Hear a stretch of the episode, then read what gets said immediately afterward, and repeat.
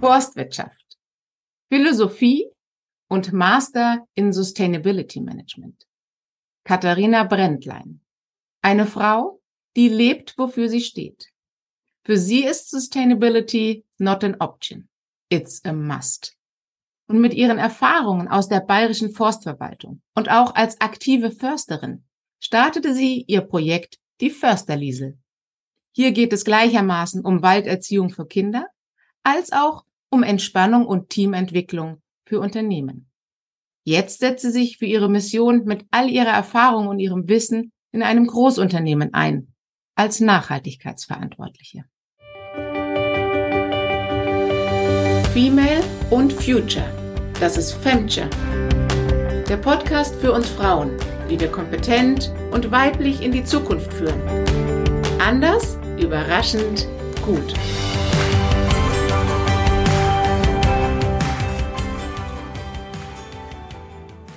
Ja, grüß dich. Äh, vielen Dank für die Einladung. Katharina, ich freue mich auf unser Gespräch. Ähm, bin gespannt, was du vorbereitet hast. Katharina, ich freue mich sehr, dass du dabei bist. Und als wir so unser Kennenlernen und Vorgespräch vereinbart hatten, habe ich vorgeschlagen, lass uns doch einen Videocall machen. Und äh, dann hast du geantwortet, können wir nicht telefonieren? Dann kann ich wenigstens im Wald spazieren gehen. Und es war dann auch so, wir haben telefoniert, während du gewandert bist. Was hat dich denn bewegt, die Brücke zu schlagen zwischen der Försterei und der Wirtschaft? Ja, die Försterei ist ja Wirtschaft. Also es heißt ja vom, vom Grundbegriff schon Forstwirtschaft.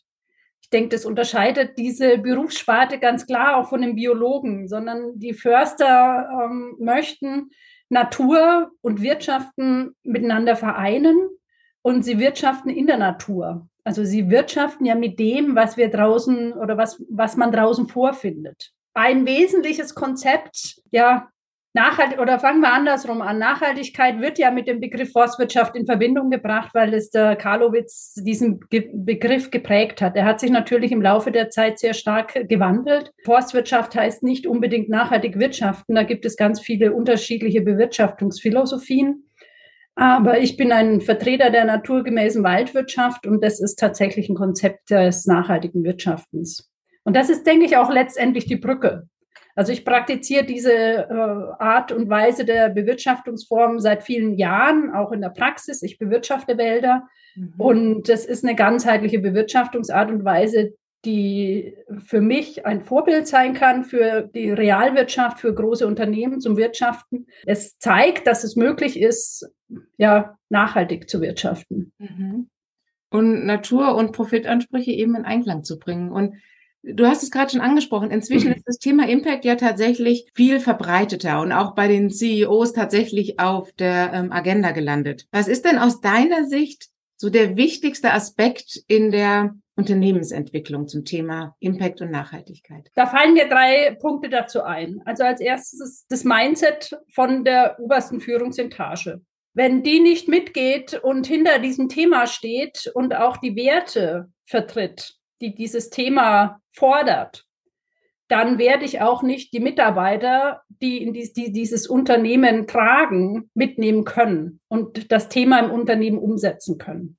Mhm. Also es braucht diese Strahlkraft und diesen Rückhalt von der obersten Führungsebene. Als zweites würde ich nennen, ins Tun zu kommen. Also wir haben Wissen genügend. Mhm. Wissen ist vorhanden.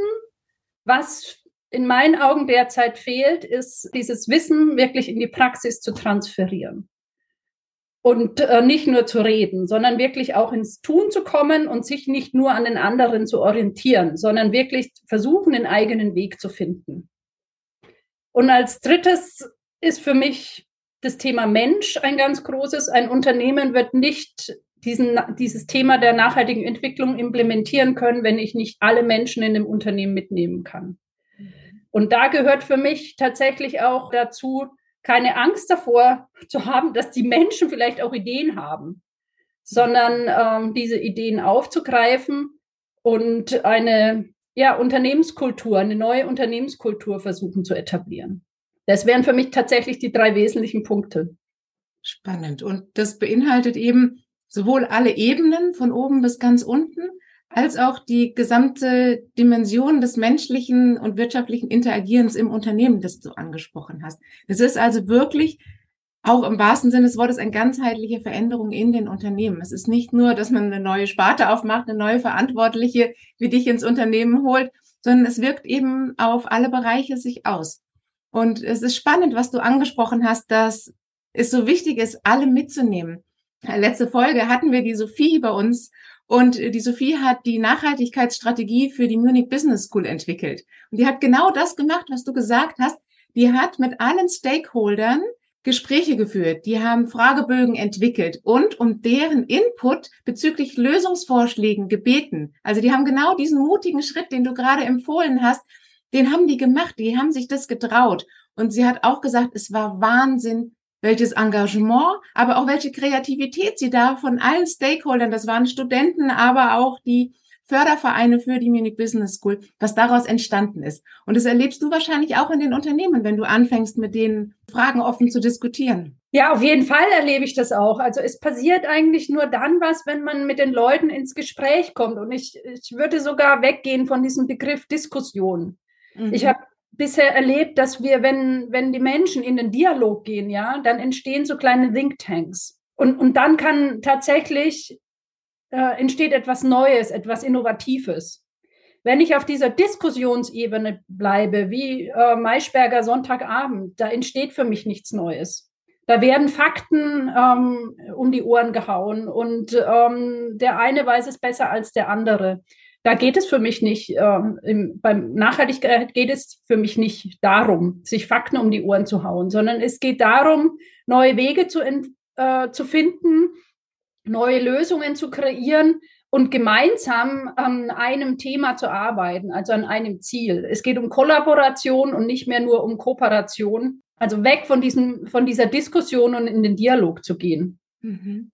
Das ist toll. Und im Dialog ist es ja tatsächlich so, dass Menschen sich auf Augenhöhe begegnen. Also alle Statussymbole, alle, alles Wissen, was man angeeignet hat, wird eingebracht, wird aber nicht bewertet höher oder niederrangiger, sondern man kommt als Menschen miteinander ins Gespräch. Und da kommen wir wieder auch auf die Werteebene, die du am Anfang angesprochen hast.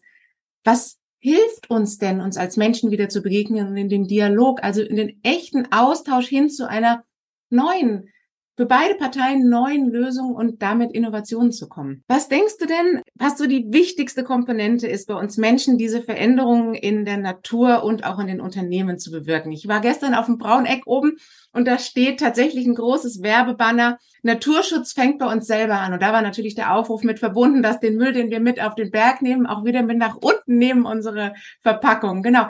Was ist es, was braucht es, dass uns Menschen dazu antreibt, da was zu tun? Denke ich, kann man auch wieder mit drei Punkten arbeiten. Offenheit, Reflexionsfähigkeit und Lernfähigkeit. Also die Offenheit, etwas Neues zu erfahren und neugierig wirklich in neue Themen reinzugehen.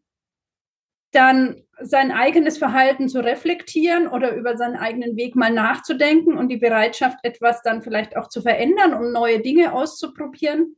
Und Lernbereitschaft klingt jetzt sehr nach Schule, aber ich, ich denke, wir müssen, wenn wir einen neuen Weg eingehen, dann, dann beginnen wir wieder etwas Neues uns anzueignen. Und das sind für mich tatsächlich die drei Dinge, die nicht immer einfach sind, weil man muss den inneren Schweinehund auch mal überwinden und mal was Neues versuchen, was vielleicht unbequemer ist.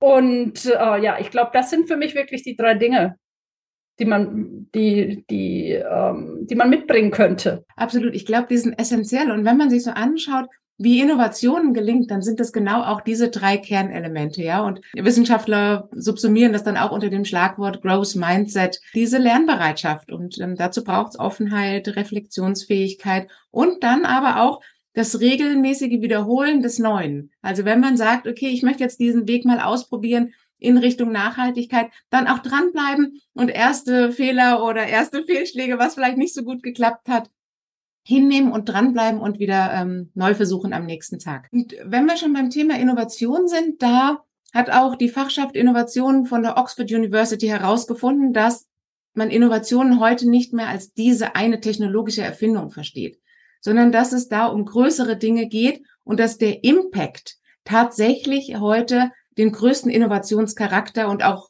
den größten, jetzt muss ich wieder Impact nehmen, den größten Mehrwert für Firmen liefert, wenn sie in dem Bereich innovativ sind. Wie erlebst du das bei den Firmen? Also ich denke auch, wir, wir sind auf einem sehr hohen technischen Niveau. Ja, das heißt natürlich im, im Bereich Nachhaltigkeit, dass wir dann noch nicht am Ende sind, weil es gibt Themenbereiche wie Kreislaufwirtschaft, da wird noch sehr viel Entwicklung möglich sein. Aber in dem Bereich Nachhaltigkeit geht es sehr stark auch um, das, um die institutionelle Innovation. Also das heißt, wie finde ich neue Umgangsformen, neue Denkweisen in Unternehmen, auch in Unternehmensausrichtungen, die eine Innovation sind, wie die Gemeinwohlökonomie. Mhm. Das ist für mich eine institutionelle Innovation. Und das hängt aber dann natürlich auch wieder sehr stark mit der Unternehmenskultur zusammen, mit den Werten, die in einem Unternehmen gelebt werden, als auch natürlich mit der ökonomischen Ausrichtung. Mhm. Ich denke, das ist auch eine Innovation, wenn ein Unternehmen lernt, es gibt noch neben dem Geld, neben dem, der ökonomischen, neben dem ökonomischen Ertrag, gibt es einfach noch einen sozialen Ertrag in Anführungszeichen oder einen ökologischen Ertrag, nach dem ich mich ausrichte. Und das ist für mich tatsächlich die größte Herausforderung derzeit, diese Innovation zu implementieren. Absolut, Katharina. Du sprichst da was ganz Wesentliches an. Da gibt es ja auch das Schlagwort das 3P-Modell, was genau in diese Richtung geht, für Unternehmen auch diese anderen Ertragszweige quantitativ in die Bilanz mit einzuführen. Absolut. Und ich denke auch, das, was du angesprochen hast, ist wichtig, dass wir das nach außen tragen, dass die Kunden das sehen und dass die Kunden das auch einfordern. Also ich kann aus meiner persönlichen Warte sprechen. Ich achte darauf, wie Unternehmen sich ökologisch stellen und richte meinen Kaufentscheidungen danach. Ich weiß nicht, ob du das auch erlebt hast. Ich meine, du sagst schon, lass uns kein Videocall machen, ich gehe lieber im Wald spazieren. Ich erinnere mich an den Satz, wir denken ja auch nur, dass wir uns im Urlaub entspannen können von dir. Wie, wie richtest du dein Kaufverhalten? Also ich richte äh, natürlich um immer mehr, nachdem ich mich mit dem Thema tagtäglich beschäftige, wäre ich natürlich auch immer sensibler und schaue immer stärker darauf. Und ich denke schon, dass der Kunde natürlich viel dazu beitragen kann oder ich selber auch, äh, indem ich im Geschäft nachfrage, was ist da drin? Was ähm, verkauft ihr denn mit eurem Bankprodukt hier? Äh, wo investiert ihr euer Geld? Ich denke schon, dass damit der Markt auch gesteuert werden kann. Es kann nicht alles vom Staat vorgegeben werden, sondern der Kunde, der Nachfrager muss natürlich was dazu beitragen, weil sonst wird sich kein Unternehmen bewegen. Denn Nachhaltigkeit kann natürlich auch oder bedeutet auch, dass neue Geschäftsmodelle entwickelt werden, beziehungsweise für mich ist es tatsächlich so, wenn ich die bestehenden Produkte nachhaltig ausrichte, so gestalte, dass sie auch ökologisch gerecht produziert werden oder sozial gerecht produziert werden und nicht mehr im herkömmlichen Sinne, dann äh, wird das mit die größte Wirkung entfalten. Also es muss in die, in die täglichen, in die bestehenden Produkte bereits integriert werden. Absolut. Und du sprichst die Macht an, die wir als Konsumenten haben. Denn wir können das auch steuern. Wir können nicht oder wir müssen gar nicht sagen, die anderen müssen das jetzt verändern, sondern ich selber kann meine Kaufentscheidung danach ausrichten und damit schon einen Beitrag leisten. Ich glaube, da können wir auch was von der neuen Generation lernen. Du hast auch eine Tochter und ich erlebe schon bei meinen ähm, zwei Jungs, dass die da eher drauf achten in dem Alter als ich ähm, in Teenager war, habe da überhaupt nicht drauf geachtet. Es war einfach kein Thema gewesen. Und die fragen schon nach, Mama, ist da Palmöl drin und solche Sachen. Und das hat mich so ein bisschen am, am Kragen gepackt. Da gesagt, okay, jetzt muss ich auch was machen. Und meine persönliche, äh, in der Apotheke zum Beispiel, ich weiß nicht, ob ihr das schon mal erlebt habt, kriegt man ja nur diese Plastik-Giveaways. Und sie fangen dann immer an, die Tüten noch das ganze Zeug. Und ich so, nein, ich nehme gerne was, was nicht Plastik ist. Und dann müssen sie schon ganz, ganz tief unten in den Schubladen suchen. Wo ich mir denke, die Apotheker, das waren doch die, die aus der Natur, aus den Kräutern Heilmittel entdeckt haben. Und die sind jetzt auch, wie alle anderen, an vorderster Front dabei, kleine Plastik-Giveaways zu verteilen. Ja, aber das trifft man ja, das trifft man ja in allen Bereichen, ja. Gehe ich in einen Klamottenladen und sage, ich möchte Baumwollprodukte, mhm. dann gucken die einen an, als ob ich vom Mond komme. Gehe ich in, ins Kosmetikgeschäft, sag, äh, frage nach, was ist da drin, können sie eigentlich sagen. Ja. Also und das finde ich immer noch enttäuschend, ja, dass selbst in Fachgeschäften, die nicht in der Lage sind, eine Auskunft zu geben. Es wird zwar in den, die Unternehmen fangen an, sich damit auseinanderzusetzen. Und es gibt äh, genügend Magazine, da wird das besprochen und wir sind grün hier und wir sind grün da. Aber wenn ich dann wirklich in, in das Fachgeschäft gehe, der Vertrieb, wie es so schön heißt, der steht noch da und weiß eigentlich nichts mit diesem Thema anzufangen. Absolut. Und dann bist du genau bei dem Punkt, den du gebracht hast. Das Wissen ist da, aber wir kommen nicht ins Tun. Wir selber müssen anfangen, im Fachgeschäft nachfragen oder vielleicht auch mal das ein oder andere Plastikteil liegen lassen und ähm, wir brauchen Unternehmen, die tatsächlich auf allen Hierarchieebenen alle Mitarbeitenden, alle Menschen, wie wir vorhin gesagt haben, integrieren und für dieses Thema begeistern, dass das ganz selbstverständlich auch bei denen angekommen ist und die dann auch in den Kundeninteraktionen Mehrwert liefern können. Das ist ein Querschnittsthema im Unternehmen. Absolut. Und es ist so wichtig für unsere gesamte Gesellschaft. Also es ist, es ist gut, dass es ein Querschnittsthema ist und da müssen wir dranbleiben. Und ich bin ganz stolz auf dich, dass du das nach vorne treibst und alles, was einbringst, was du da hast. Wenn ich jetzt als Chefin das hier höre und sage, wow, das finde ich richtig, richtig gut, das möchte ich auch in meinem Team umsetzen. Was wäre denn so der Praxistipp, den du geben würdest? Den Mut haben, mal andere Wege zu gehen und sich nicht immer nur zu orientieren, was machen denn die anderen? Können wir das denn auch schon tun? Bei den Förstern gibt es so einen, einen gängigen Satz. Die Förster gehen immer in den Wald gemeinsam, äh, treffen sich regelmäßig. Das ist, ähm, ja, äh, kann man als Weiterbildung äh, bezeichnen, als Austausch, wie auch immer, wie es in den, in den, in den Unternehmen bezeichnet wird. Bei den Förstern sind das Waldexkursionen, bei denen man sich zwei, dreimal im Jahr trifft. Man geht zu einem Förster in den Wald und schaut sich bestimmte Waldbilder, nennen wir das an. Und dann wird diskutiert, was machen wir denn jetzt damit? Oder ist ihm das gelungen, was er da getan hat? Also man bespricht, wo kommt der Wald her, wo soll er hingehen? Wenn zehn Förster im Wald stehen, gibt es elf Meinungen. Damit wird eigentlich ausgedrückt, es gibt unterschiedliche Wege, ins Tun zu kommen und etwas zu tun. Mhm. Es wird auch Nuancen geben in dem, wie es das Ergebnis ausschaut. Das Wichtige ist, aber ins Tun zu kommen mhm. und sich nicht von ähm, anderen durch Verbände, durch Kollegen, durch andere Unternehmen irritieren zu lassen, weil dies eine Nuance anders tun mhm. und vielleicht eine Nuance anders vorzuschlagen. Ich denke, es ist an der Zeit, wirklich das Selbstbewusstsein zu entwickeln und in diesem Bereich nachhaltige Entwicklung eines Unternehmens ins Tun zu kommen. Und es ist so schön, dass du das ansprichst, dass es diesen Mut braucht, den eigenen Teamweg, den eigenen Unternehmensweg zu finden und zu gehen. Und mit wem gehe ich denn? Mit den Menschen, die dort arbeiten, mit den Mitarbeitenden. Und die einzubinden, da sind wir wieder da, wo du am Anfang gestartet hast. Hab den Mut, bindet die ein. Und zwar bezüglich der Umsetzung als auch der Ideenfindung, was man machen kann. Und das finde ich so schön, als wir uns kennengelernt haben, hast du gesagt, deine Freundin mag an dir, dass du ähm, das kreative Chaos so beherrschst. Wie hat dir denn das beruflich schon geholfen? Also ich denke, ich habe nicht den, den glatten Berufsweg. Ich habe studiert und dann hat das alles funktioniert, sondern ich habe tatsächlich Forstwirtschaft studiert, weil ich das machen wollte. Ja, dafür habe ich gebrannt. Aber als ich dann mitten im Studium war, hat nach 30 Jahren der, die bayerische, der bayerische Staat beschlossen, sie müssen äh, Geld sparen und sie haben die Forstverwaltung reformiert. Das Ergebnis war, wir wurden für den Staat ausgebildet, aber keiner wollte uns mehr haben. Dann habe ich angefangen zu überlegen, was mache ich jetzt, weil ich werde mit Sicherheit nicht jetzt was anderes studieren oder eine Lehre machen, sondern ich möchte das tun. Und das hat eigentlich meinen ganzen Berufsweg begleitet. Ich, ich habe vielleicht viele Ideen, ja, aber ich habe dann zu dem Zeitpunkt auch versucht, diese Ideen in die Umsetzung zu bringen. Das gelingt natürlich nicht immer alles, sondern man muss auch einiges einstecken, wenn es mal nicht funktioniert. Aber ja, es läuft auch manchmal nicht so stringent, deswegen vielleicht das Chaos. Aber ich konnte, glaube ich, schon ein paar Dinge voranbringen mhm. durch diese Kreativität. Absolut. Und dass du vor Ideen sprühst, das spürt man förmlich. Und ich glaube, was dich auch ausmacht, was ich jetzt so erlebt habe, ist diese Kombination aus dem, was möglich wäre und dem, was du tust. Also du wirklich, du lebst für das, wofür du stehst und möchtest das in die Veränderung bringen. Und das ist wunderbar, liebe Katharina. Ich danke dir sehr herzlich für dieses impulsive, intuitive Gespräch. Danke, liebe Katharina. Ich danke dir.